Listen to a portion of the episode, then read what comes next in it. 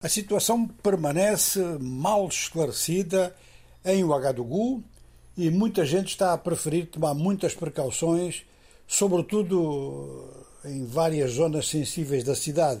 As zonas sensíveis é a proximidade da presidência da República, é a proximidade de um dos principais quartéis da cidade também e depois eh, um dos bairros onde moram muitos altos funcionários. Foi aí, nestes três pontos, que ao longo da manhã de hoje muito tiroteio foi ouvido.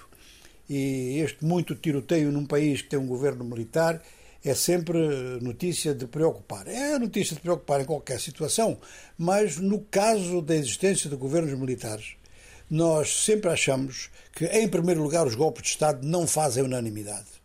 Por duas razões.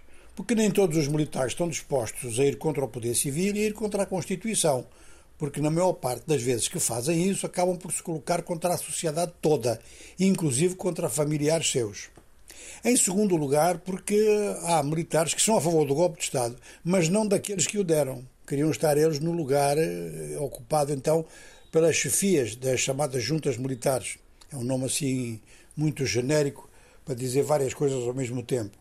Ora, o Burkina Faso estava a ser visto como um país de governo militar, deu um golpe de Estado militar, mas onde a repressão é muito inferior àquela que se verifica no Mali e na Guiné-Conakry, que passam de novo pela mesma experiência, eh, mas eh, também haviam alguns problemas que de vez em quando eram colocados por grupos mais conhecedores da situação e, sobretudo, mais inseridos na situação, que são grupos burkinabenses, partidos políticos legais eh, que estiveram no poder, ou que alguns até estiveram na oposição, mas que não querem abrir mão das liberdades democráticas e dos limites ao exercício democrático, e movimentos sociais, como o famoso Balé Citoyen, Vassoura Cidadã, um movimento como há muitos na costa oeste africana, alguns também na África Central e Austral, que tem muita capacidade de, de mobilização.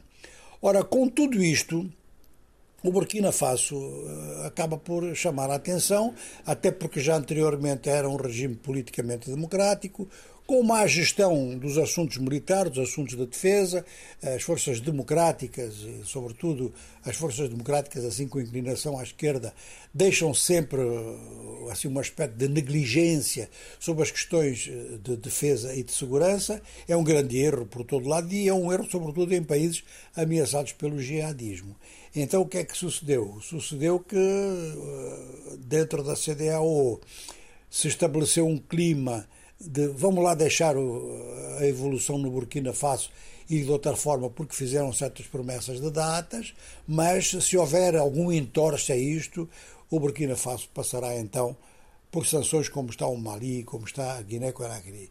Eu não sei se todos estes acontecimentos do dia de hoje poderão conduzir para aí, se há alguma alteração a nível da junta militar, ou se foi alguma tentativa que falhou, ou então, se foi mesmo algum acesso de mau humor que às vezes acontece também em exércitos africanos.